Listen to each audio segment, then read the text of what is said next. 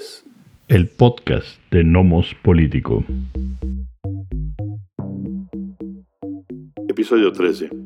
Librando el socavón electoral más allá del ruido mediático. ¿Qué tal? ¿Cómo están? Bienvenidas, bienvenidos de nuevo al podcast de Nomos Político. Les saludamos Miguel Ángel Valenzuela y Amando Basurto. Nos da mucho gusto que nos acompañen en esta emisión electorera, ¿no? Que por fin eh, terminamos el complicado, tortuoso proceso de las campañas, ¿no? Pasaron las elecciones, la, la fiesta cívica y bueno, encontramos los resultados, encontramos este, ganadores, ganadores o perdedores y perdedores, todavía lo platicaremos. Eh, y, y, muy interesante, me parece, eh, los resultados, tanto a nivel local como a nivel nacional. ¿Qué te parece bien, Miguel? Platicamos primero sobre la Ciudad de México con la idea de ir de lo, de lo particular a lo general. ¿Qué te pareció? ¿Cómo viste este, la jornada, los resultados?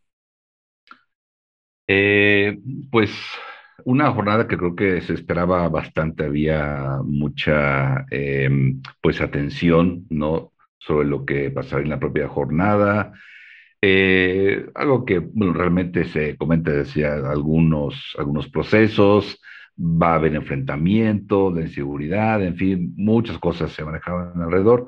Entonces sí había una gran expectativa por los, por los comicios. Eh, me parece que los resultados eh, son interesantes, pero también me da la impresión, Amando, de que hay una mala lectura, al menos en el discurso, no, no sabemos francamente en lo oscurito o en corto, pero me parece que, hay una mala lectura de los ganadores, eh, por así decirlo, de los perdedores.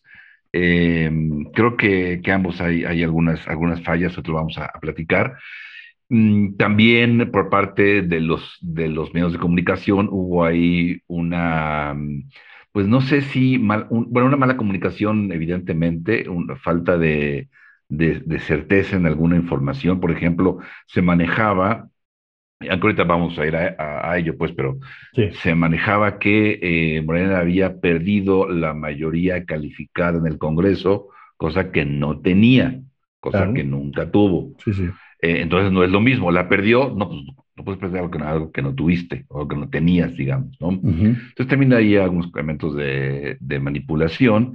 Eh, pero también creo que eh, hay una mala lectura. ¿A qué me refiero? Eh, cuando uno ve justamente el mapa de la Ciudad de México y ve cómo se divide de manera muy, muy, curiosa, eh, yo ahí lo dejaría, amén de que habría que hacer un, análisis. Pero sí, es curioso ver el lado derecho pintado de, de, guinda. digamos, ¿no? Este, y el lado izquierdo de azul, exactamente como a la mitad, ¿no? Porque se pueden dividir, evidentemente, alcaldías de muchas maneras, ¿no? Como en 2015, pues, de muchas maneras, no tan tajante, así una línea a la mitad, me pareció como curiosa la imagen, evidentemente eh, los que ya estamos un poco anteriores o estudiamos o sabemos o estamos enterados de la política internacional, pues nos hace referencia obviamente a Berlín, ¿no? Únicamente la división, sin que sea nada ideológico, nada, nunca de la división, ¿no? Ahora, sí he escuchado a mucha gente eh, de digamos, para no hablar de derecha izquierda, este, creo que en este momento la izquierda está muy cuestionada realmente, pero para hablar de eh, simpatizantes, mucha gente simpatizante de Acción Nacional particularmente y otros de, Morena, eh, diciendo que la Ciudad de México eh, se estaba derechizando, la Ciudad de México se alejaba del progresismo, se acercaba al conservadurismo, eh, el PAN evidentemente hablando como ahora es la segunda fuerza política, como había ganado prácticamente la mitad de las alcaldías, en fin, y creo que no es tan así, ¿no? Es decir, creo que ni la Ciudad de México se está derechizando, ni está dejando eh, el progresivismo, por llamarlo de alguna manera, ni Acción Nacional eh, está, o digamos, ganó espacios en las alcaldías. Creo, creo que no es así, ¿no? que ganó eh, la alcaldía, es cierto, pero me parece que, que pasa por un lado, sí, por un voto de castigo o un voto de miedo, probablemente, a, Morena, creo que puede pasar por ahí, y no necesariamente porque gente que antes simpatizaba por Morena ahora simpatiza con Acción Nacional. Creo que no va por ahí. O sea, si eso crea Acción Nacional, están sumamente equivocados, porque no es el escenario. Yo sí voy a hablar de mi caso en particular. A mí realmente no me importa si por quién voté. Yo en la alcaldía voté justamente por quien le podía quitar la alcaldía Tlalpan, donde estoy yo, a Morena, ¿no? Y era evidentemente la, este, la candidata de Acción Nacional con esta, eh, esta, este acuerdo pues con esta coalición, digamos, ¿no? PRD. Eh, voté por, por ella en Acción, en Acción Nacional para la alcaldía, ganó, que fue una, una sorpresa, digamos, en Tlalpan, eh, ella ganó, pero yo no simpatizo con Acción Nacional. Claro. Este, en lo más mínimo. Yo quería que perdiera la, la alcaldía Morena porque hubiera justamente como, eh, como este juego, ¿no? De, em, en la alcaldía. Em, pero no simpatizo con Acción Nacional. Y estoy seguro que como yo, hay miles, no sé si millones, pero sí miles, cientos de miles de votantes que no simpatizan. Entonces creo que ahí el PAN puede tener una mala lectura, justamente. ¿no? Claro. No sé tú qué opinas al respecto. Yo, yo creo, eh, a ver, en términos generales, yo creo que los partidos eh, salieron a hacer su chamba, la dirigencia de los partidos, a vendernos eh, los triunfos como si fueran grandes triunfos, y yo creo que, que este, esto, es tu trabajo. En todo caso, nosotros tendríamos que revisar si efectivamente son buenos y grandes triunfos para creer eso o no. Eso ya es problema de uno, pues, individual. Entonces, em, ellos creo que hacen bien su trabajo, salen y venden y dicen, somos una gran fuerza. Hay unos que dicen, ya regresamos y, y nosotros somos eh, el, el, futuro, y hay quienes dicen, nosotros somos la verdadera opción, como dice el Movimiento Ciudadano. Yo creo que hay muchos asegúnes. Y yo cuando vi la imagen de la, de la Ciudad de México partida en dos, me, me molestó en, especialmente, digo, más allá del clasismo y el y todo lo que implicaba la, la imagen, me molestaba el asunto de que eh, se dividiera en dos colores. Y él me parece que es muy importante porque el, el, el, lado azul no es necesariamente nada más azul. El lado guinda es mayoritariamente guinda, pero el lado azul no lo es. Y pareciera que lo que estábamos haciendo juego al tener esa imagen era un discurso panista que se daba como el triunfador y no funciona así, ¿no? Hay cosas que me parece que son importantes, por ejemplo, eh, la Benito Juárez, no, no vamos a discutir sobre ella porque eh, con los ojos cerrados, no importa qué tan mal la estén administrando, los panistas ganan en, Benito Juárez, em, pero hay caso por caso que tenemos que analizar y los partidos tendrán que hacer su análisis mucho más detallados, con números mucho más claros. Yo lo hago con lo que tengo hasta el día de hoy. Eh, por ejemplo, la Miguel Hidalgo, pues ya, ya era tiempo de que Víctor Hugo Romo este, perdiera de vuelta, ¿no? No solamente este, por los problemas de su administración, sino que Víctor Hugo Romo no es un morenista, Víctor Hugo Romo es un cadáver perrerista que tiene que adoptar Morena y que por desgracia acaba siendo, acordémonos que además fue en la última instancia donde decide reelegirse, en el último momento, este, y bueno, pierde, ¿no? Y digo, bueno que pierde en términos de, de necesita renovar eh, la administración de, de, la, de, la, Miguel Hidalgo. Hay casos que me parece que son muy... El otro es Coajimalpa. Coajimalpa es verde, verde, verde. Cualquier eh, mapa que plantee Coajimalpa en azul no tiene idea de lo que está hablando. Coajimalpa es verde, es priista, es un bastión priista y siguen demostrando que controlan la entidad, ¿no? Entonces me parece que es muy importante. Magdalena Contreras también la gana el PRI, este, y, creo, que, creo que lo hacen bien, ¿no? Eh, Lía Limón gana en Álvaro Obregón, pero bueno, ¿qué más se podía esperar de la mala administración de la señora Laida Sanzoles? Entonces era, este, pues yo creo que ahí sí hay un voto de castigo directo a Laida Sanzoles. Este, y por eso Lía Limón. Pero, por ejemplo, hay casos como el de Coyoacán, que es muy interesante. En, primero, que debe quedar claro que Coyoacán no lo gobernaba Morena. ¿sí? Eh, hay un grupo político que algunos dicen gangsteril, que tiene que ver con el señor Toledo y con Negrete, ¿sí? que estos, ellos son los que eh, eh, generan todo el problema al interior de la, de la delegación y ahora alcaldía, que deja muy mal parado a Carlos Castillo. ¿no? Más allá de que Carlos Castillo sea un personaje interesante, se nota que es un personaje inteligente y con, con escuela, pues, con experiencia. Además, uno de los más interesantes en Morena porque es un personaje que desde la Asamblea ha trabajado mucho el asunto de, de, eh, de transparencia, es decir, en términos de perfil me parece, me parecía un perfil idóneo, pero la gente va y castiga a Morena por los problemas heredados de Toledo y de Negrete, ¿no? Entonces me parece que es importante y esto lo hace muy bien eh, el PAN capitaliza y Giovanni Gutiérrez gana la elección y me parece que, explica lo que pasó. Tlalpan es un gran caso, ¿no? Un gran caso, tú ya lo llamabas, lo citabas como asunto personal, esta Alfa González gana la, este, eh, la, digamos, eh, el gobierno de la alcaldía con dos puntos de diferencia. ¿sí? Ahora, Alfa González es una perredista. Tampoco Tlalpan puede ponerse de azul. Tlalpan es amarillo. Tlalpan es parte, gana porque se mueve la maquinaria de la poquita que queda medio trabajando del PRD en la Ciudad de México, también porque ese es el otro grave error, la gente no entiende ni en los medios ni en otros lados que la Ciudad de México no la gobernaba Morena, la gobernaba el PRD y a pesar de que el PRD es un, eh, un partido a punto de morir en los próximos años, eh, este, lo que se hereda es una maquinaria perredista que no necesariamente se traslada a la panista y es, Tlalpan es el así el ejemplo claro de lo que sucede. Em, eh, Alfa González, que ni siquiera es de la Ciudad de México, gana la elección un poco, como tú lo dices personalmente, en castigo al, gobierno morenista, pero, me parece que eso no es necesariamente lo relevante de este caso. Lo, lo más interesante es el caso de, de, Movimiento Ciudadano.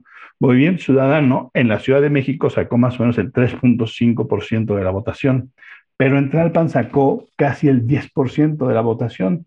¿Cómo lo hicieron? ¿Cómo lo hicieron para sacar 10% en Tlalpan cuando, cuando, cuando es 3.5 el promedio? Ah, pues porque en Tlalpan fueron con otro perrerista. El juego es una maravilla. El, el, el, eh, el candidato de, de, de, Ciudadano en Tlalpan fue Héctor Hugo Hernández y él se llevó una tajada de 10% de votos. Y en realidad es esa erosión la que consigue que gane Alfa González. No es Alfa González, le quedan 2%, 2%, y esos 2%, la maquinaria de Héctor Hugo Hernández, que es una persona que ha trabajado con el PRD desde hace muchos años en la Ciudad de México, pues erosiona el trabajo de Morena en Tlalpan, ¿no?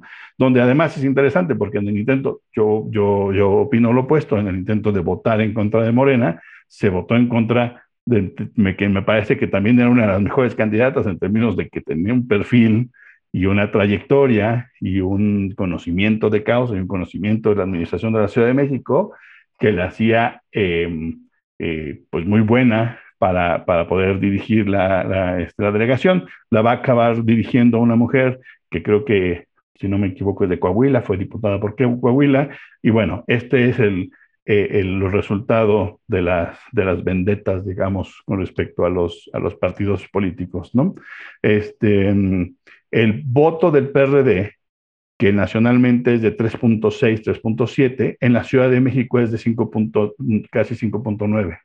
Es decir, si en algún lugar medio sobrevive el PRD es evidentemente en la Ciudad de México. Y esto le ayuda a que la alianza gane más de lo que hubiera pensado ganar. Es decir, los progresistas se movieron contra los progresistas, si queremos, si pensáramos que el PRD y Morena son progresistas, se movieron entre ellos eh, en contra, ¿no? Para poder eh, erosionar el poder de Morena y entregárselo a la, a la alianza, pero de nuevo, es el PRD quien gobernará la ALPA.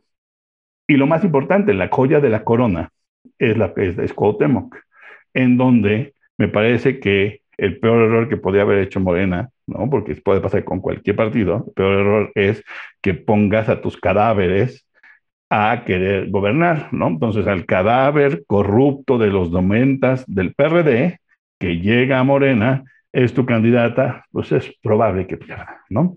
Es probable que pierda contra una perredista, porque si ustedes se fijaron en eh, eh, anoche, me parece que fue, que, salieron los partidos de la alianza a agradecer el triunfo y demás, y que le tocó a, Jesús hablar al final, porque pues, es el partido más chiquito, en cuanto empieza a hablar, dice, y aquí está, ¿no? Sandra Cueva, nuestra candidata, pues sí, porque tiene que decir, la ganamos nosotros, no ustedes dos, nosotros ganamos Cuauhtémoc, ¿no? Se la quitamos a Morena, ¿no? Y entonces me parece que cuando uno pinta correctamente el mapa, se da cuenta que es un mapa mucho más complejo de lo que marca el guinda y el azul. Ahora, guinda y azul, oeste, el oeste de, azul, el este de guinda. En el oeste, Morena gana los distritos 3, 5, 14, 19, 32. ¿Sí? De lo que estaba en azul. Y del lado que estaba en guinda, ¿no? La Alianza por México gana el 2, el 6 y el 9. Entonces es una mentira total que el mapa refleje en lo más mínimo la realidad política que genera las elecciones en la Ciudad de México, ¿no? Eh, solamente para terminar eh, mi, este, eh, mi comentario sobre la Ciudad de México, hay quien dice, es que la debacle de la Morena en la Ciudad de México y pierden la mitad del, del, de los gobernados. Ah, Sí, sí, sí, no entendemos cómo funciona la Ciudad de México. Los alcaldes tienen mucho, desde que se generó la, Ciudad de México como tal y la nueva constitución, se han quejado de que las alcaldías no siguen sin tener capacidad política y de decisión total y de administración total.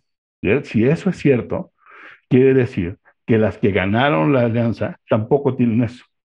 La, la mayoría en la asamblea, en los diputados de la Ciudad de México, son morenistas y la jefa de gobierno es morenista. quien gobierna la Ciudad de México son todos de Morena. Quien administra parte de la Ciudad de México van a ser los otros tres partidos de alianza, pero el gobierno sigue siendo morenista. Y eso es muy importante porque los morenistas por eso de pronto eran medio, son medio reticentes a aceptar como el golpe.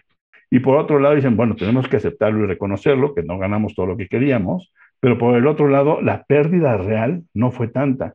Pérdida real hubiera sido perder por lo menos este, la mayoría de diputados. Y bueno, eso no lo logró la alianza y, deja un mapa muy interesante, ¿no? Sí, además, yo creo que hay que ver, para un poco comprender la, complejidad, me parece que hay que ver el mapa electoral, por ejemplo, de 2015, ¿no? Cómo, cómo se mueve, o sea, ese es, es algo, digamos, más cercano a lo que es el mapa.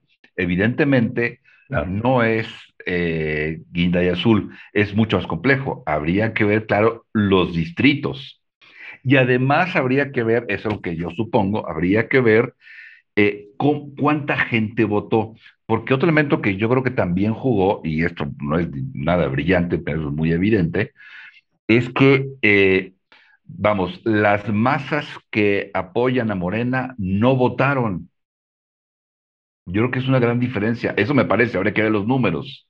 Pero mucha gente que sí votó em, en la elección pasada para presidente, vamos, en el 18, que sí votó y que votó por Morena el, para las alcaldías en la Ciudad de México, o sea que en el efecto de Andrés Manuel, mucha de esa gente no votó. Eh, la diferencia, siempre en una elección intermedia hay menor participación que en la, en la que es para presidente, ¿no? Siempre. En este caso, eh, hubo, con respecto a 2015, hubo más o menos 700 mil y feria votos más. En 2015 votaron 3.189.996 y en 2021 votaron 3.960.067 personas, ¿no? En 2018 votaron en la Ciudad de México 5.393.551. Yo creo que importantemente esa diferencia entre 18 y 21 es mucha gente que no votó y que sí votó por Morena aquella ocasión. Es decir, no que esta votó por la alianza, no, no, no, que no votó en esta ocasión. Creo que esa es parte importante de la diferencia, ¿no? Por eso, otra vez, es una ilusión esta cuestión de que el PAN es segunda fuerza, o de que en, el país, o que gana, o que es una ilusión, ¿no? Tanto porque no son tantos simpatizantes que tiene, eh, como no es tanta gente, y vamos, votó, faltó mucha gente por votar que muy probablemente hubieran votado por Morena, ¿no? Entonces, creo que sí, el mapa es, está más, es más complicado de lo que parece. Hay más colores de los que, de los que aparecen, evidentemente. Siempre hay que, hay que considerar, claro, la maquinaria en cualquier estado, ¿no? La maquinaria juega un papel muy, muy importante, porque la maquinaria puede operar para un lado o para el otro, ¿no? Eh, el hecho de que gane Morena, por ejemplo, eh, o de que gane el verde o quien sea, no es necesariamente que la gente vota por ese candidato o por esa candidata, también puede pasar por eh, cómo opera la maquinaria a favor justamente de un candidato o una candidata. Eso también pasa por ahí, ¿no? No olvidemos en efecto que desde el 97, cuando hubo una, una participación histórica en la Ciudad de México, em, el PRD en efecto va dominando la Ciudad de México y manejando la Ciudad de México. Eh, muchos cuadros justamente periodistas, lo sabemos, pues se fueron a Morena, ¿no? Cuadros priistas se fueron a Morena también. Entonces tiene una gran maquinaria justamente para, para operar. Por eso es que, eh, en Pero las maquinarias del PRI y del PRD siguen ahí, eh, este, desvalijadas, pero existen. No, claro, por supuesto. Sí, claro. ¿No? Por eso es que el, mapa de la Ciudad de México, y cuando creo que en efecto cuando vayamos hacia lo nacional, vamos a ver cómo no es tan debacle como se ha querido presentar en muchos medios, que evidentemente tienen agenda, y ese es el juego político. Los medios tienen agenda también. No son poseedores de la verdad, ni son objetivos, ni son, tienen una agenda. Es sencillo, ¿no? Entonces, no es tan debacle como se ha querido presentar. Y cuando uno ve en efecto el mapa, dice, puta, perdieron la mitad de la ciudad. Es que no es tan así, ¿no? Primero, porque, como bien comentas, la jefatura la sigue teniendo Morena. La jefa de gobierno sigue siendo Claudia Sheinbaum, ¿no? El Congreso sigue siendo eh, de Morena. mantiene mayoría. Em, vamos a ver qué tal las administraciones justamente en las alcaldías, pero evidentemente es, es más complejo lo que se presenta.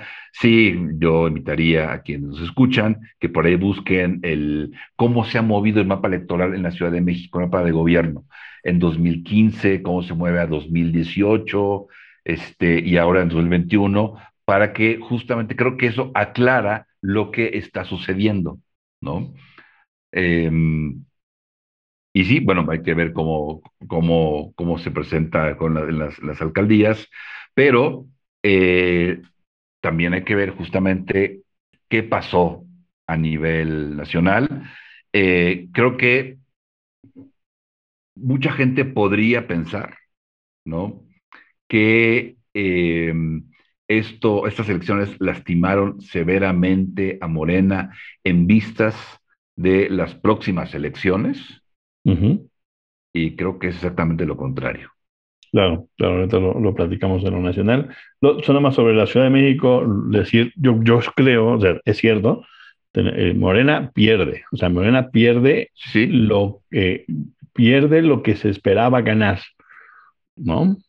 Pero, pero que controle, digamos, la mitad de las alcaldías y que aún así gane mayoría, es decir, la gente votó más por Morena en los diputados locales que por alcalde.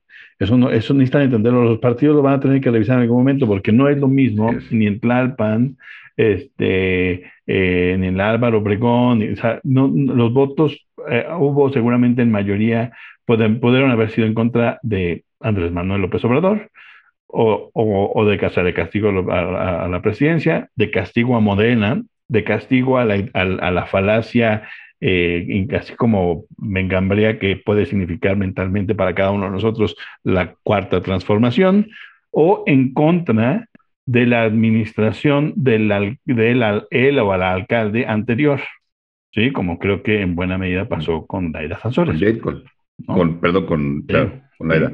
Entonces, me parece, sí, sí, sí. Entonces, me, no, y además tenía un desastre, es decir, pues, este, digo que la verdad que bueno que, que decidieron votar por alguien más, porque sí eh, fue desastroso. Pero entonces no es igual el castigo. Y si no entendemos que a unos votaron en contra del proyecto y otros en contra del alcalde, no entendemos que a la, que a la hora de una elección general, en este caso, ¿no? En 2024, el efecto no va a ser el mismo.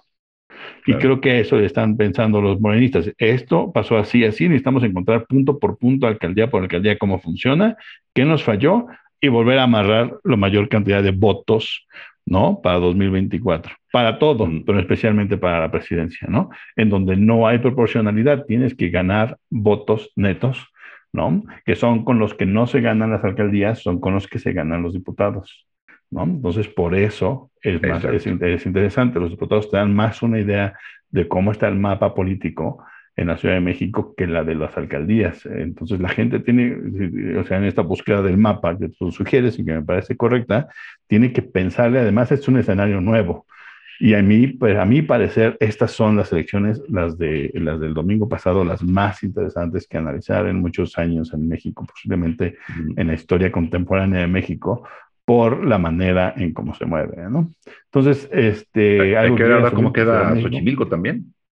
Bueno, sí, también que está muy cerrada, ¿no? Que está muy cerrada, va a haber conteo de todas las casillas, de todas las urnas. Sí, sí. Este, a ver cómo queda Xochimilco, que está, muy cerrada. Eh, y bueno, evidentemente, eh, digo, o sea, e, esta, eh, esta división no planteando que pues, la, parte em, del occidental, digamos, de la, de la Ciudad de México, este, del, poniente, es, es como eh, están los pudientes y, en, la otra parte los, las, la clase baja, digamos, obrera, trabajadora. Francamente, me parece que no es así. No, pues no, ¿en dejas a toda la gente este, que no es rica que vive en Álvaro Obregón, por ejemplo? Es, absurdo, es absurdo, ¿no? Claro. Eh, no, no, pero completamente absurdo. No tiene ningún sentido. Ningún sentido. O sea, es, es no conocer la Ciudad de México. Claro, claro, pero cuando, pero cuando me parece que los medios abusan, los, y los medios también, de un mapa bicolor, este, hay, hay una, eh, digamos, eh, reafirmación en muchas personas de que así funciona y que así es el mapa. Y pues no, la verdad es que eh, ni siquiera es que sea una realidad reducida, es que es mentira. El mapa de un lado especialmente no es azul, el otro es una mezcla, y si ponemos rojo con el tinto, de, o sea, de pete con morena, pues más o menos queda de ese tono, eh, eh, aunque cuando uno revisa la cantidad de votos que obtiene el verde eh, PT este, en la Ciudad de México, en realidad sí es Morena quien controla. Este, pero, pero no así en los casos de la, de la alianza, ¿no? No, no, Mucho más claro. Sí, o sea, pensar, por ejemplo, que Tlalpan o que Xochimilco son panistas, no, no, no. no exacto. Es absurdo. Sí, igual si lo van a la alianza y ponerlo de azul, son, sí, exacto. Es completamente absurdo. Así es. Y si quieres, pues platicamos de la Ciudad de México, ¿por qué no pasamos moviéndonos hacia lo nacional? ¿Por qué no hablamos de la sorpresa de Nuevo León? ¿No? ¿Qué te parece? Pues, eh, híjole, me parece lamentable, ¿no? La, elección de este Samuel, Samuel García, ¿no? Me parece lamentable de cabo a rabo, ¿no? Eh, espero, no sé bien cómo está la, situación, creo, creo que va a haber, creo que van a, va a impugnar este, ay, ¿cómo se llama el, candidato que, que perdió? No, me acuerdo. Sí, pero no me acuerdo del nombre. Bueno, creo que va, va a impugnar. Eh, híjole, francamente espero que así sea porque es, es lamentable un, un gobernador. Sí, claro, tampoco sorprende tanto, ¿no? Este, bueno, teniendo al Bronco de gobernador, pues no. Es lo que te iba a decir justamente. al Bronco de gobernador, no. Es lo que te iba a decir justamente. Sí. después de, del Bronco y de otros gobernadores en otros estados, este, el señor Velasco, por ejemplo, Manuel Velasco, si mal no recuerdo, ¿no? Este, también no, no, digo, tampoco es que sorprenda tanto. Ah, o sea, hay ah, sus personajes. ¿El, el periodista? Ok, ah, ok, sí. Eh, del Verdera, ¿no? Creo que del Verdera. Ah, ok, sí. ¿En, en, ¿En Chiapas? Sí, sí, Manuel Velasco, sí. Sí, ¿no? Este, digo, eh, francamente sí hay, algunas figuras ahí como gobernadores. Eh, qué bueno por, por el movimiento ciudadano, francamente, vamos, simpatizo con el movimiento, me caen bien, ¿no? Es un, un ejercicio interesante, tiene ahí algunos actores muy interesantes, ¿no? En, en movimiento. Él no es uno de ellos, es, que es uno de los negritos del arroz, el, el, señor García. Pero ¿quién, ¿quién, es el rescatable? ¿Quiénes son los rescatables? Está en, en Jalisco estaba este, ¿quién, este, ¿cómo se llama? No es gobernador. Eh, Clemente. tenía? Como con... Ay, no me acuerdo. No, no, no. Este era, tenía un, creo que un apellido.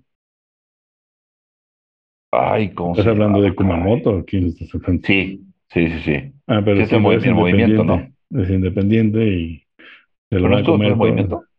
Eh, pues no, en realidad, en realidad no.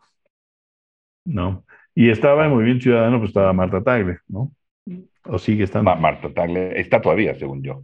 Sí, sí, pues todavía no se acaba la legislatura. Este, de, de respetables. Dan, Dante tampoco está en ese, en ese grupo de respetables, me parece, Dante Delgado. Este, pero bueno, por ahí Marta, yo bueno, sí, sí tenía la impresión de que, este, como estaba ahí en, en, movimiento. Eh, pero bueno, pues no sé, sí, sí, me parece lamentable todo, todo, tanto él como su esposa, varios numeritos que uno esperaría que la gente se pensara dos veces antes de, de votar por, por, ellos, por así decirlo. Pero también creo que es parte del atractivo como candidato, otra parte, no, no creo no es de, de extrañar de alguna manera. Eh, es, ese, esos, esos estilos que nos pueden parecer, eh, no sé, chocantes, deleznables, eh, incluso, pues pueden también ser atractivos para, para mucha gente. ¿no? Habría que ver el por qué votaron por ellos, pero bueno, pues creo que un partido que también ha demostrado hace mucho tiempo varias actitudes muy reprobables y reprochables como el verde ecologista, pues eh, subió de manera muy, muy importante, ¿no? De hecho, en estas elecciones, no sé, en el Congreso. En el Congreso, sí, proporcionalmente no, sigue, sigue siendo. ahorita platicamos si quieres del verde, porque es un caso bien interesante también, ¿no? De la política mexicana. ¿Ganaron una gubernatura, me parece? Eh, bueno, pues si cuentas la de, la de San llevaron una, ¿no? Me parece. ¿Mandé? Si cuentas la de San Luis. Se llevaron San Luis, no me parece. Sí, pero, pero esa está medio complicada, ¿no? Es decir, primero regresemos a la de Nuevo León. Sí. Nuevo León es un caso eh, de esos, yo creo que el más interesante de las elecciones de, para gobernador de este año. Eh, ¿Por qué? Porque se inscribe dentro de varias cosas en este intenta este esta, eh, eh, discurso bastante chafita de sacamos a la vieja política, ¿no? Este, pues sí, porque metieron a alguien que no entiende de política. Este, y está bien, uno no tiene que ser un político para ser, digo, ahí está el señor Cuauhtémoc Blanco, ¿no? O sea, este, no para ser gobernador. pero más allá de lo de lo ridículo, risible que puede ser votar por una persona así, lo que implica cívicamente de, una, de un pueblo y demás, eso no, no, no, me voy a meter. Lo más interesante es que el triunfo lo vende Movimiento Ciudadano, en cual es en donde tengo muchos buenos amigos y les quiero mucho, pero lo vende Movimiento Ciudadano como el, el, el, el gran triunfo. Movimiento Ciudadano, según ellos, se ha vuelto la gran opción para el 2024. ¿no? Y eso pasa cuando uno ve, lo, escucha el radio, ve la televisión, ve el Facebook y no entiende nada y pues no revisa bien qué está pasando, ¿no? El señor em, Samuel García va a ser gobernador, porque, entre comillas, porque esa es la única elección de gobernatura que se puede echar abajo por un asunto de lavado de dinero, ¿eh? que todavía está en curso. Entonces, bueno, vamos a decir que no le pasa nada y que se vuelve gobernador. Movimiento Ciudadano gana con eso una segunda gobernatura porque tienen la de Jalisco. Pero en Nuevo León, Movimiento Ciudadano no ganó un solo diputado local. La gente no votó por ellos, votó por el chistoletín. Entonces votó por él y en diputados votaron, y la mayoría, digamos que las fuerzas están más o menos emparejadas entre PAN y PRI de, Nuevo León, ¿no? Eh, en, el, en, la zona, en, Nuevo León, Movimiento Ciudadano no gana un solo diputado federal, ni uno solo. La gente decidió votar, votar por el chistoretín y no por Movimiento Ciudadano en términos de mm. eh, eh, eh, diputados federales. De las cincuenta y tantas ah, alcaldes que tiene Nuevo León, Movimiento Ciudadano ganó cinco, que votaron, aparte por el chistoletín, por estos cinco, ¿no? ¿Cómo vendes el discurso de que eres la nueva opción cuando tienes al gobernador más, digamos, nuevo, ¿no? Flamante nuevo, más desprotegido, más descobijado del, del país, que no tiene un solo diputado que le haga, que le haga eco en la Cámara, ¿no? Pero ellos hicieron bien su chamba y la gente se tragó un poco el, el discurso de que habían crecido mucho. No crecieron nada.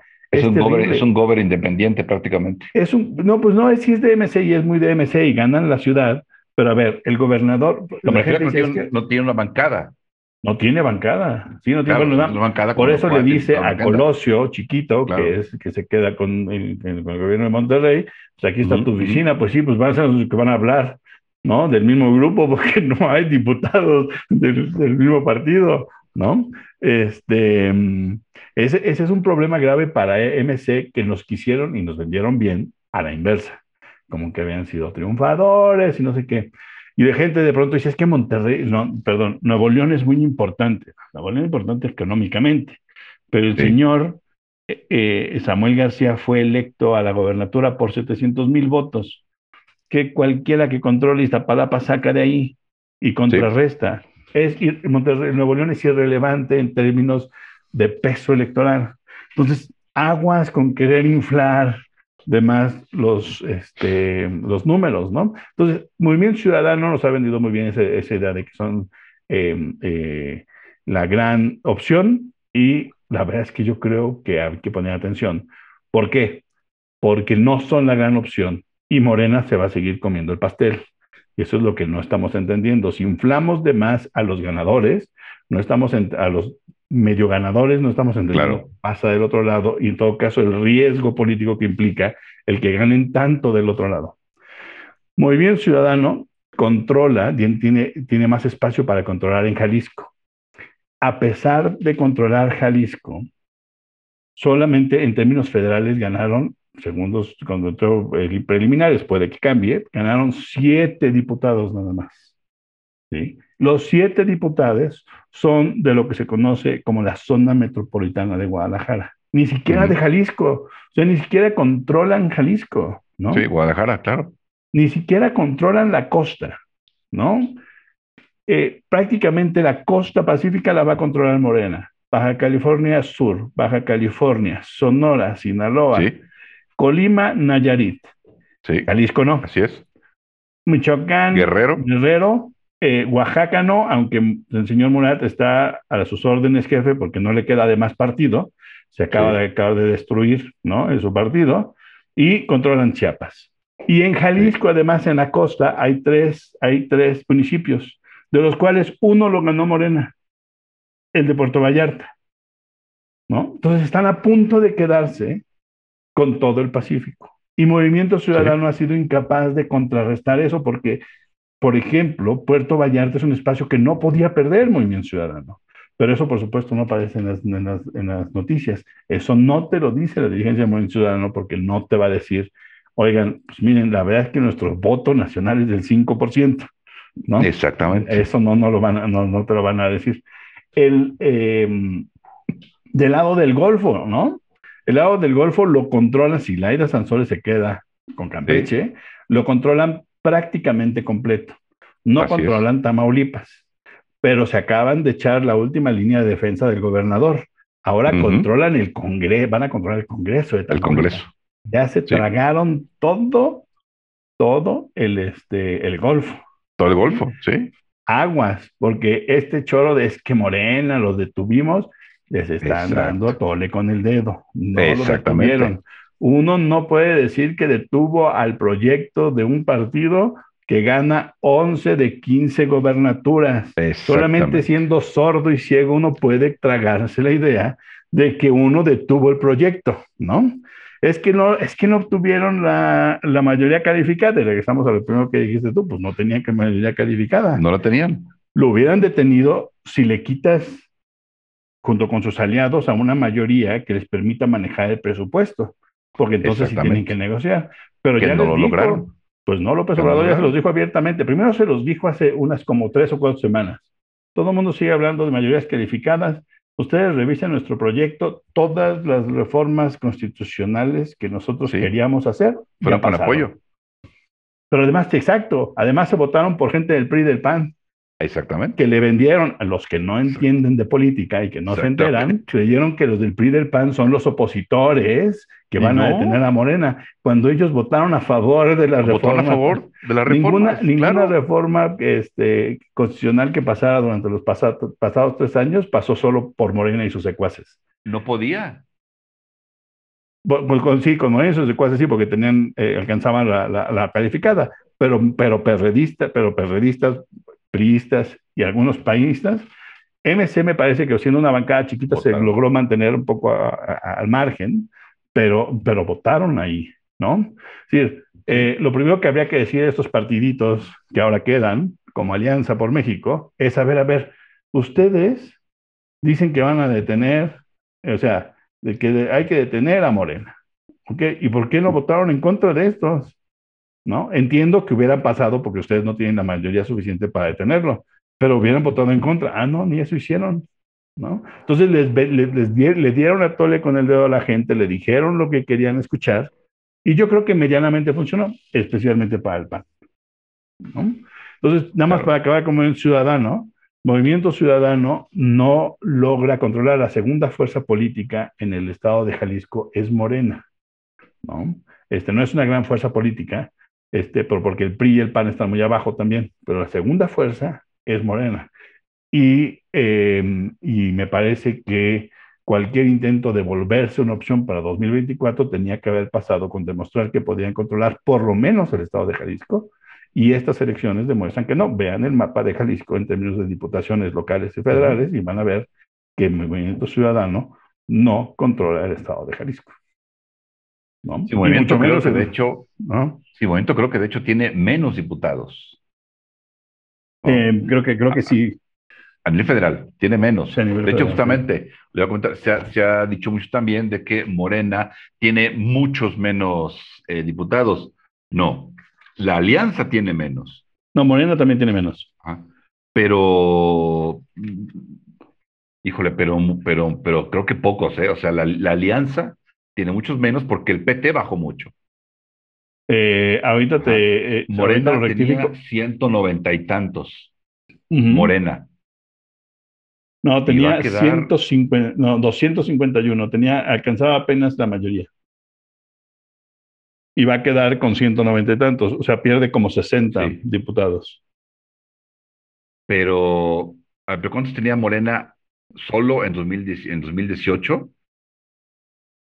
Eh, tenía 251. Sí, bueno, con los últimos ajustes que hicieron, me parece, no, me acuerdo si en ese momento ya se contaron algunos que se pasaron a ese partido, pero quedaron, la mayoría, este, no calificada, la mayoría este, absoluta, se dice, eh, la tenía Morena. Y perdieron sesenta y tantos diputados, es cierto, pero ahí es donde entramos, nosotros lo platicamos en este, en este mismo espacio, dos veces y yo siempre dije, no veo a Morena manteniendo sus mayorías.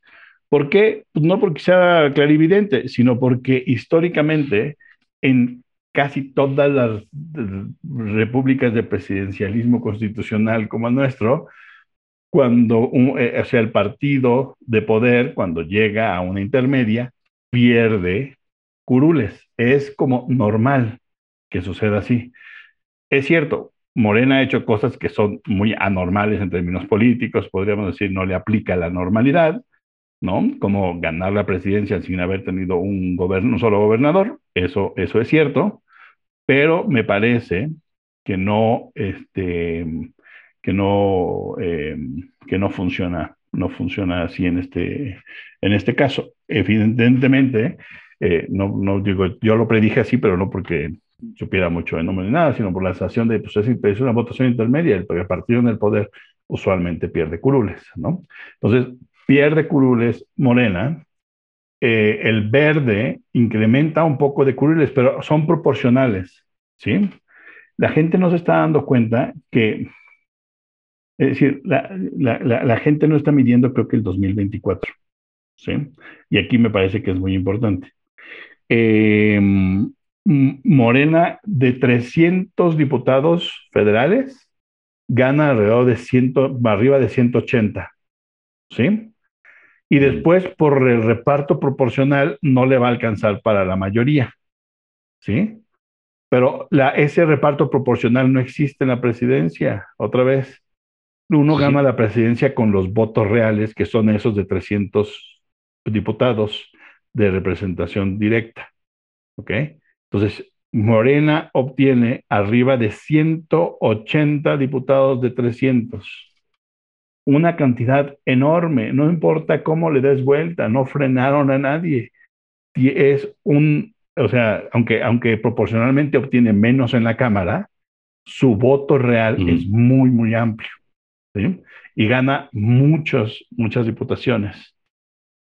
¿sí? Nada más que gana, la mayoría de las diputaciones que tiene son de, este, de representación eh, directa. Estoy viendo, mira, eh, en, la pasada legislatura Morena tuvo 162 eh, diputados uninominales. Ajá. Los demás fueron, fueron pluris. Sea, a la mano tengo el dato de cuántos tenían en conjunto. Ajá. Este, no tengo a la mano. MC, Movimiento Ciudadano si baja de 25 a 23. Ajá. Sí, porque Morena tiene 162 de uninominales y en total no, 91 eh, pluris y fueron 253 en total. Ok. Después, movimiento, eh, ¿quién más?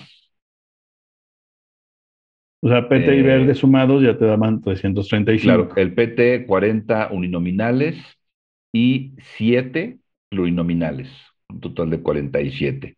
Y este, el verde, perdón, el PT y el verde. Sí. Cinco uninominales y seis plurinominales. Claro. ¿No? Sí. Este, un total de 58, son 300, este, como 311 me parece. No, la mayoría, no, la mayoría que tenía Morena en coalición, Morena, PT y Verde en 2018 eran 335. Pues aquí entonces falta alguien porque esa es, la suma. Bueno, sin partido es que, cuatro. Es que hubo varios sin partido que se movieron y demás. pero, pero aquí, aquí el asunto, más allá de la minucia, porque es ahí donde creo que nos podemos perder. Olvídense de la minucia porque, los porque hay una, 200 diputados que, que no son electos. Exacto. Es decir, que son electos de manera en votos que no son para, que no pueden contar para una presidencia. Entonces, quitemos a los 200. De los 300 que son directamente electos, ¿cuántos ganó cada partido? Ese es. su poder electoral por distrito hacia el 2024. Y les tengo malas noticias. Más de 180 de esos diputados son de Morena, de los de representación directa. Nadie frenó a Morena. Mientras, yo, creo que la tole con el dedo este, le funcionó a Morena. Yo no sé si así lo pensaron, porque suena muy maquiavélico. Es decir, oigan, ya hicimos números Y como Alianza por México, pues no vamos a poder ganar mucho, ¿no? ¿Cómo, qué, qué decimos? Que le vamos a quitar la mayoría cualificada a Morena. Sale. Ese es nuestro, ¿no? Porque es lo más probable que le podamos quitar la mayoría calificada. Oye, pero es que para parar la 4T necesitamos quitarles la mayoría y que no tengan acceso al dinero. Ah, no, eso ya está muy complicado. Vendamos la idea de la, de la, de la calificada. Y entonces en Morena me parece que funciona al revés. Vamos a venderles que vamos, que nosotros vamos por la mayoría calificada para destruir al país. Y mientras se concentran en obtener más diputados, nos vamos a tragar el país por el lado de las gobernaturas. Y eso hicieron. Y la gente sigue empecinada en no verlo.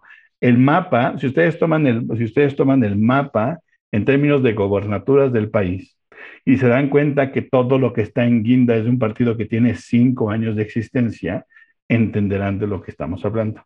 Si ustedes se toman el mapa, yo creo que lo puedes desplegar, ahorita no quiero meterme, pero si quieres desplegar el mapa del INE de diputados federales, ve los colores. así Nada es. más basta ver esos para entender que a alguien le están dando tole con el dedo al decir que frenaron a Morena. Esto es importante porque si, tú no, si uno no simpatiza con Morena, esto es alarmante. Me vendieron un discurso chorero y no, y, los, y, y, y las fanfarrias son falsas. No hay sustento para las, fan, para las fanfarrias. Lo único que puede suceder en el 2024 con lo que perdería Morena es que el candidato fuera tan malo como el canciller, como para poder perder. Porque la maquinaria Sí. está acabándose de ensamblar, porque desde las gobernaturas, y todos lo sabemos, especialmente los priistas, se manejan las, las, las maquinarias estatales. ¿sí? El PRI, es. cuando creímos que había debacle después de las dos, del año 2000, no sucedió porque se quedaron con las gobernaturas, que son los verdaderos centros de poder, no solamente del Exactamente. poder político, sino además de donde se mueve la lana. Claro, es donde, es no, donde se opera. y no. Claro, es donde se opera, Claro. ¿no? Bueno, ahora Morena tiene 16. Exacto, esa es, por, es la cuestión que, que se comenta- comentaba. O sea, por eso pensar que queda Morena debilitado, ¿no? El movimiento frente a 2024, eh, pero, pero al contrario, Contrario, perfectamente, ¿no? o sea, domina, como tú bien lo comentaste, prácticamente todo el Pacífico, menos Jalisco. ¿no? Bueno, y- y Oaxaca. Este, y Oaxaca, y pues buena parte del Golfo, menos Tamaulipas. Eh, en realidad sigue, yo creo que en realidad Morena domina la Ciudad de México. ¿no? Una vez más, creo que es medio un espejismo, es por lo que ya comenté, esa es mi, mi, mi percepción. Eh, y yo creo que está muy bien posicionado Morena para, para el 2024, pero muy bien posicionado. Sí, y entender, no entender eso no, no significa cuando uno dice esto que uno está a favor de Morena. Lo que yo creo que la gente no está encendiendo las alarmas. Apagaron las alarmas a partir del triunfalismo de los, de los partidos que hoy son chiquititos, ¿no? Y yo creo que es un error, es un error estratégico. Morena, es decir, Morena gana la presidencia y cuatro gobernaturas, cinco, porque pues, Cuauhtémoc Blanco se alinea y dice, bueno, pues no, no me pongan a nadie en contra, yo me sumo con ustedes, ¿no? Entonces, es del PES, pero no es del PES. Además, ya ni tiene partido, ya se quedó dos veces sin partido, ¿no? Exacto. Entonces, este, el, eh, gana esas gobernaturas. Y después desde la, desde la presidencia organiza todo y desde el Congreso organiza el proyecto. Ahora el proyecto se mueve a los estados, se mete como, se mete como, como humedad y no estamos entendiendo lo que eso significa. Ya se metió como humedad. Controlan los congresos locales de un montón de estados, ahorita no tengo el dato, pero controlan, van a controlar muchos, controlan las gobernaturas.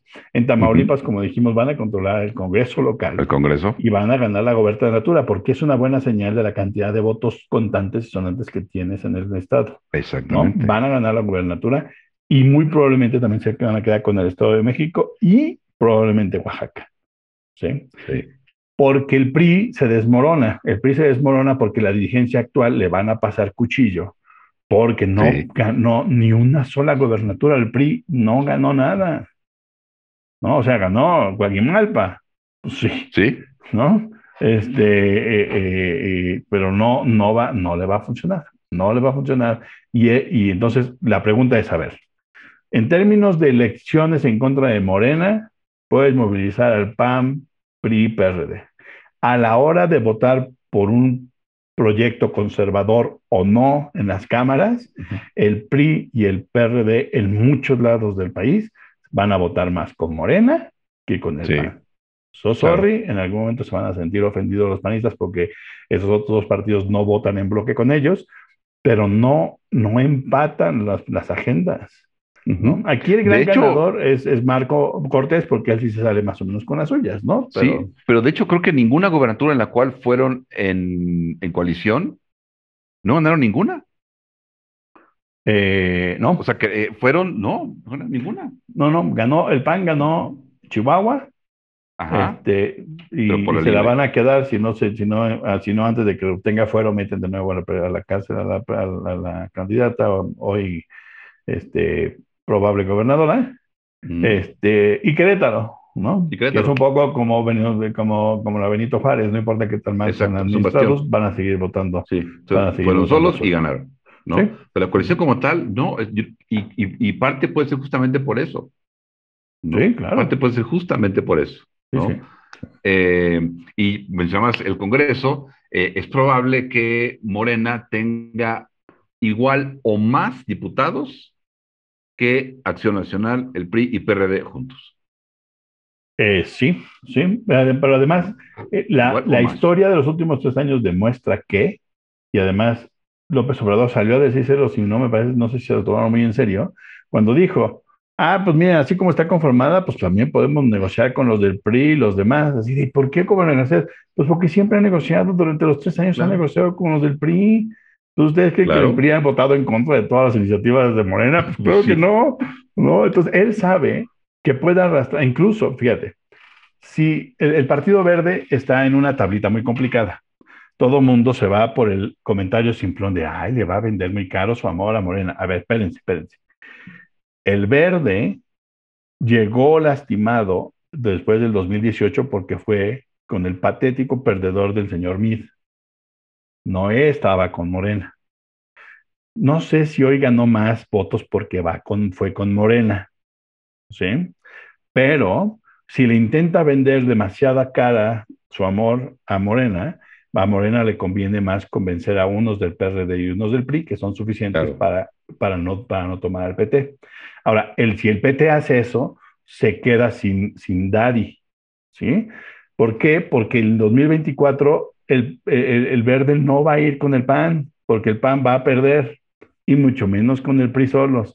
El verde hoy sabe que en el 2024, si no va con Morena, se, se queda como en el 2018 con el perdedor y no lo va a hacer. Entonces, no le va a poder vender tan caro su amor a Morena. Sí, sí, se lo van a negociar seguramente, pero hoy Morena, pero eh, aquellos que no entienden esto tampoco, Hoy Morena tiene 11 gobernaturas más para ofrecerle cosas al verde. Entonces le va a salir más barato, por más que suba el precio del verde, con tantas gobernaturas en tu posesión y con tantos congresos locales, pues le, ofreces, ¿qué quieres? ¿Qué quieres por tus votitos en, en, la Cámara de Diputados? Es más, baila en, baila en el plafón y vístete de charro porque tengo para dar y para regalar, tengo controlado la mitad del país y los estados más importantes, menos Jalisco. Jalisco es el único partido, perdón, el, único estado electoralmente importante que no está controlado. Veracruz, bueno, y el Estado de México que pronto va a caer porque también quedó desahuciado, ¿no? En términos de, de Entonces me parece que, como dices tú, echar las campanas al vuelo y hablar de la debacle de Morena es contraproducente porque, porque no se inicia un trabajo serio de análisis de lo grave que es. Si tú no quieres que Morena controle el país, pues estás perdiendo. Necesitas hacer algo importante ya. Ahorita, mañana, tienes que comenzar a hacerlo, porque si no, se van a acabar de comer a todo el país. Sí, claro. No se trata de hacer el caldo gordo a Morena, es, reconocer la gravedad de que un solo partido se empiece a comer todo, ¿no? Pues es que nomás hay que ver el mapa, hay que ver cómo quedó el mapa. Es, todo lo que hay, es todo lo que hay que hacer, hay que ver el mapa. Si crees, después de ver el mapa, tú crees que Morena se debilitó frente al 2024, no estás perdido. Pues nomás velo.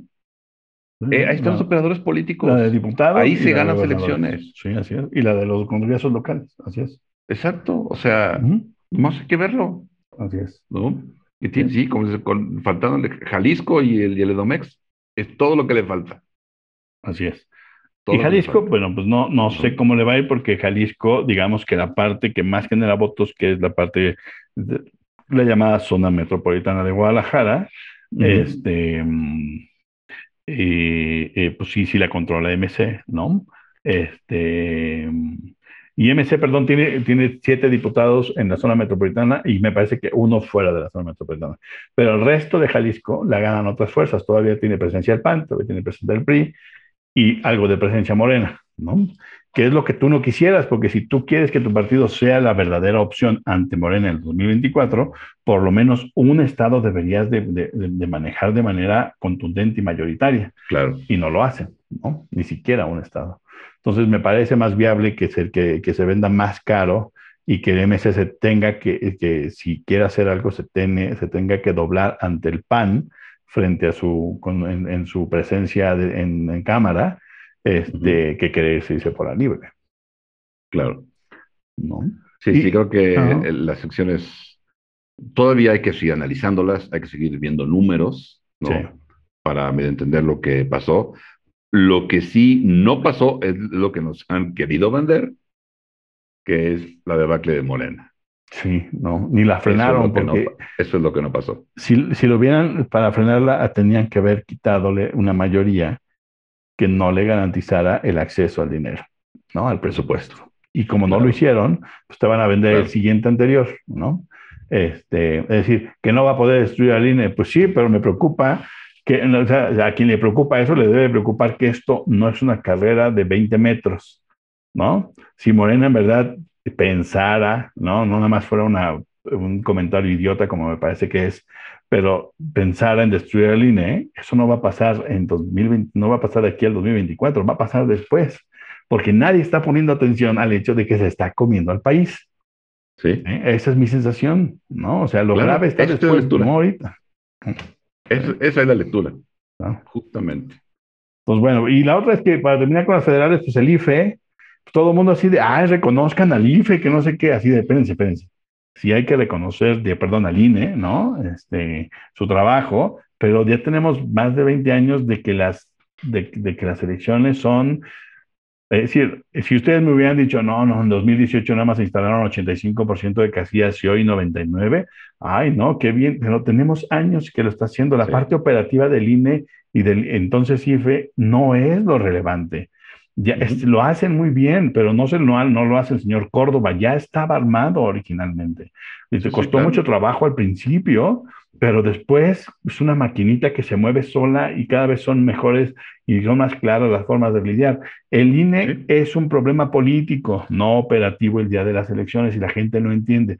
El problema es cuando se vuelve árbitro y entonces cuando se vuelve un pleito. ¿No? Entonces aplaudamos al INE cuando, esta, cuando las resoluciones finales y que se vayan al tribunal, el INE puede decir, mire, yo hice mi trabajo, este, fue limpio, no fue tendencioso, este, qué bueno que lo resolvimos aquí hasta donde podíamos, ahora vayan a los tribunales y peleense allá, ¿no?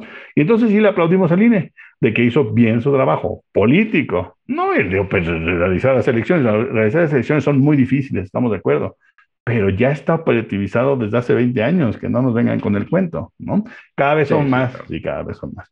Que hay que modificar unas este, actas en último momento, en este, unas eh, boletas, sí, es cierto, no, nadie dice que es fácil, pero la parte como administrativa, operativa, ya tiene mucho tiempo. Entonces, este es un todo de falsa chafa de aplaudir a alguien nada más porque así vienen las elecciones, me parece que no sale muy caro el que organice así las elecciones.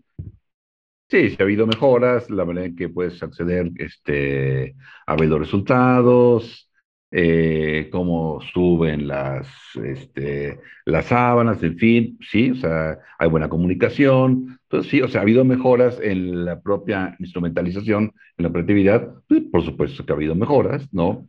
Pero, eh, en efecto, creo que el, el árbitro, en cualquier caso, se evalúa en los casos contingentes. ¿no? Claro. No, en la, no en la normalidad. Claro. Claro. Ahí es cuando se debe, ahí cuando se evalúa justamente el árbitro. Sí, hablando, de, hablando de árbitros, digamos, en términos de fútbol, pues no vas a, no, no calificas al árbitro o al, o al árbitro asistente, ¿no? El abanderado, llamado abanderado antes, porque fue y revisó que estuvieran bien las, las, este, las redes, de las, porterías. No, no lo calificas bien. A eso es su chamba y eso ya tiene mucho tiempo y sería difícil encontrar. Lo que hay que calificarlo es cuando actúa y levanta la banderita o no. ¿no? Exacto. Si lo hizo bien o no. Eso es lo que no ha pasado en el INE, entonces aplaudamos. Si bien o no, claro. Exacto. Exacto. En lo contingente, ahí es cuando lo evalúan. Ahí es cuando hay que evaluar. Sí, claro, por supuesto. Así es. Entonces me parece que, que, a, mí, a mí me parece que estas elecciones han sido de lo más interesantes, seguirán siendo mientras más salgan números y haya mayor análisis este, de detalle, que estas eh, elecciones dan, eh, son una maravilla de, de, en términos de, de análisis político. Así es. Sí, hay que seguir y bueno, pues eh, antes de terminar, nada más tienes algún comentario, ¿qué te pareció este, la visita de la señora Kamala Harris, este, más allá de lo chusco? Sí, más allá de, lo chusco, más allá de, la cuestión del pantalón, etcétera, este, del protocolo, que bueno, sí, hay algunas fallitas. Interesante, evidentemente, este, vino a hablar principal, pero no únicamente de la cuestión de la migración, ¿no? Eh, hubo algunas, algunos comentarios, algunas declaraciones que creo que que indican eh, pues temas pendientes, desarrollo de la propia relación. Creo que algo interesante es cómo está, este, están reviviendo en realidad el, el, ah, e, e, e, el, diálogo económico de alto nivel, ¿no? Lo están reviviendo, algo que inició con Obama, cuando era vicepresidente este, Joe Biden. Eh, se abandonó, realmente desapareció prácticamente durante la presidencia de Donald Trump y ahora lo están, lo están reviviendo, ¿no? Hay una, un importante interés por, eh, por incrementar inversiones estadounidenses en México, tipo Microsoft, tipo, tipo Google, que ya han, están invirtiendo acá, hay interés por incrementar eso, eh, por incrementarse de, de inversiones. También em, por ahí leí que es parte de la estrategia estadounidense de contener eh, un poco a, China. El avance chino, sí. ¿No? Exactamente. Creo que ese tema es importante, ¿no? Interesante también. Em, la cuestión, claro, de la, de la migración, ¿no? El, el interés por invertir también en Estados Unidos em, en términos de desarrollo en el sur de México, evidentemente para pues tratar de de detener o de contener, ¿no? Aparte de los flujos migratorios que van hacia Estados Unidos. Em, y bueno, pues a ver qué, sigue en, la versión, pero pues más o menos creo que es lo que se, se comentó al respecto a la visita de, Kamala Harris, ¿no? Claro, sí, a mí me, me llama la atención, evidentemente, pues, este, con los hondureños y con los salvadoreños están muy peleados y hoy más, después de que Salvador decide volver a Bitcoin una, como moneda oficial es una, es una barbaridad, ¿no? Porque si, si, hubiera empezado en otro país que no fuera, este, que no estuviera en bancarrota, pues tal vez. Y la, con, los, con los guatemaltecos, pues tampoco se llevan tan bien, ¿no? Entonces, em, eh, ya que va Kamala y, y, pone un tono rudo, y además el gesto adusto me parece que es un gesto muy complicado. Si ustedes ven todas las presentaciones en público, no es un, no es un gesto amigable el que tiene Kamala Harris eh, mientras está en Guatemala. Y cuando llega a México cambian completamente las cosas, no solamente porque México no es Guatemala en términos pues generales de país, sino porque es mentira y era una tontería aquellos que decían que nos iban a cobrar, pero no felicitaran al señor Biden, no sé qué, la señora Kamala Harris pudo perfectamente venir a México, poner sujeta igual que en Guatemala y no lo hizo. No lo hizo porque no es igual y porque no tiene la intención. Y como ya había dicho yo, lo que va a hacer en lugar de presionar es ofrecer. Y vinieron y ofrecieron, me parece, 130 este, millones de dólares para apoyar especialmente a cosas como, como la reforma laboral que está echada a andar, y que además se encuentran con, con el escenario extraño, ¿no? Que mientras eh, daban lata que hubiera reformas laborales que levantaran el, el, em, los, em, los salarios en México, pues se encontraban con, topaban con pared, pues ahora tienen un gobierno de un partido, de un presidente que ha dicho eso todo el tiempo. Entonces las agendas de pronto empatan.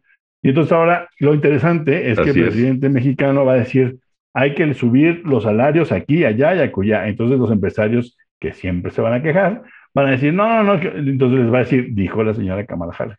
El señor Biden dijo, no soy yo, no, no, no, es mi socialismo, es el socialismo de ellos, ya ven que son bien socialistas, quieren que ustedes levanten, ¿no? Claro. Y si no, pues no, no exporten a Estados Unidos. Es su problema, no mío. O sea, claro. la balanza comercial es un, no es un asunto del dinero que tiene el país, o sea, el gobierno, ¿no? Usted, usted quiere exportar a Estados Unidos, pues vale el salario a sus trabajadores, ¡pum! Te limpia las manos. Yo creo que les está saliendo tan bien que me extraña, porque yo no le tengo nada de confianza, la verdad, con, con toda la pena que me ha decidido el canciller, pero le, le, salió bien y le está saliendo bien esa jugada, y me parece que, que esta reunión con Kamala Harris les, les, sale como le tenía que hacer, tampoco había que hacer mucho, este, era muy sencilla, era un solo día, ¿no? Era, era, era, rápido, pero si era muy rápida, era porque ya estaba cocinado, ¿no?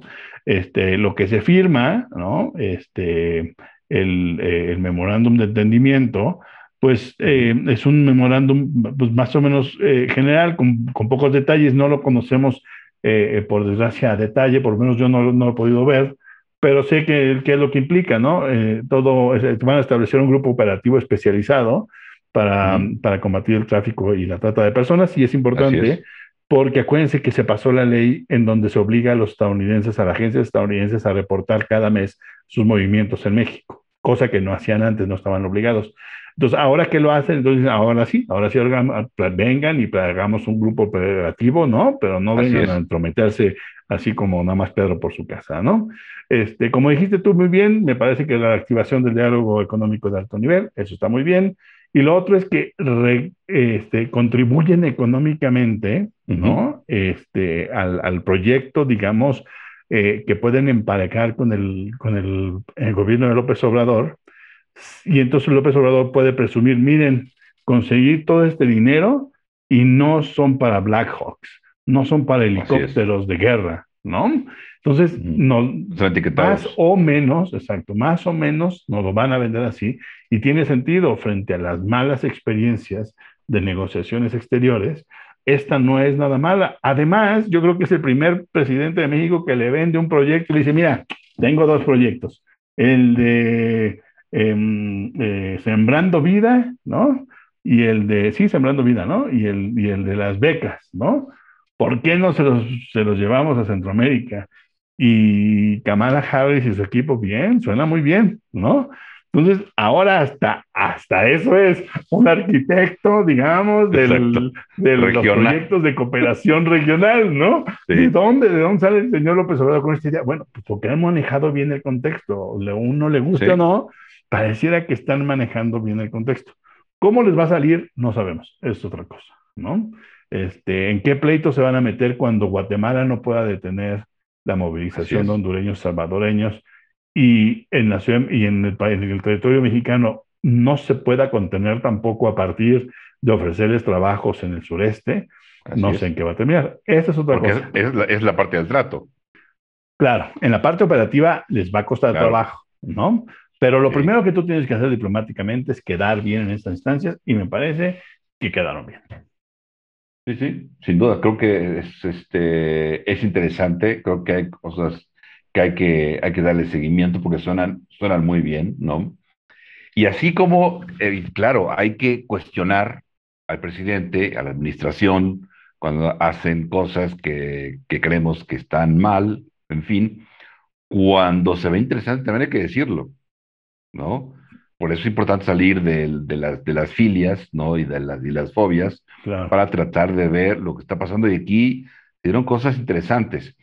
Pero evidentemente este, las redes sociales, algunos medios, no todos, pero sí, mucha atención en la cuestión protocolaria, en el cubreboca, en los zapatos, en no sé qué, que es la parte simplona, o sea, no tiene ninguna trascendencia, ¿no?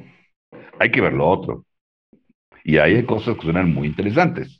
Y, además, yo creo que es importante pensar eh, eh, otro, otro punto sobre, sobre la relación con Estados Unidos. Sí, eh, es interesante. Un costo político alto se pudo haber pagado durante los próximos tres años si Morena consigue, con sus secuaces, digamos, este, la mayoría calificada porque eso levantaba alarmas de nos van a expropiar las gasolineras, bla, bla, bla, casi este, la vesenestorización, putización del país, bla, bla, bla. Eh, la verdad es que mm, cualquiera que sepa, que conozca a, a, López Obrador entendería que esto no funciona así, pero eso hubiera ayudado a, un, a una oposición, o sea, que los Estados Unidos tuvieran una posición ruda, con una posición ruda con respecto al gobierno mexicano es interesante cómo el hecho de que no obtuvo la mayoría calificada y está lejos con, con su alianza de obtenerla, en realidad desinfla eso. Y lo que permite es que el juego de Estados Unidos hacia México no juegue a favor de PAN, PRD, PRI, ¿no? Hacia las siguientes elecciones, porque se quita el miedo de este señor va a ser un abusivo autoritario dictador, porque no logró condenar. Y además, pues miren, pasaron las elecciones y perdieron aquí en la Ciudad de México y no hizo relajo, no, no mandó al ejército, no hizo nada, entonces como que se nos descuadraron un poco las tonterías que nos dijo el The Economist, nos perdieron un poco de vista, pero este, pero ya entendimos que no es lo que nos vendieron, ¿no? Culpó a la, a la guerra sucia, ¿no? Este, pero pero no, o sea, ningún berriche, ninguna locura, no perder control, no, no. No, nada más la verborrea que digamos que es, ¿no? Y la, la conocemos. Ya eso conocemos sus tonterías. Eso estilo. Eso, es estilo. Y, y, pero, esto, pero decir lo que dice no necesariamente atenta, como algunos pensaban que iba a atentar, ¿no? En términos de, de destruir la democracia, la, la, la bellísima y brillante democracia mexicana, ¿no? Exacto. Entonces, bueno, esperemos que nos la destruyan de aquí a la próxima emisión de, de Nomos Políticos. Yo creo que aquí, vamos a terminar el podcast de hoy, que ya nos extendimos bastantito, pero bueno, el tema lo merecía, ¿no? Nos despedimos entonces. Sí, no. Muy bien, pues muchas gracias por, por habernos acompañado eh, por escucharnos. Eh, si les gusta, pues ya saben, compartan, compartan, este, y que más gente nos pueda escuchar. Sigan pendientes de las noticias. La elección, digamos, no se ha terminado. Hay cosas por saber, temas por concluir. Eh, Nuevo León, Xochimilco, en fin, este, Campeche también. y también bueno, pues, sí. Veremos, a ver, sí. Así es, y nos escuchamos por aquí pronto. Esto fue Nomos Político.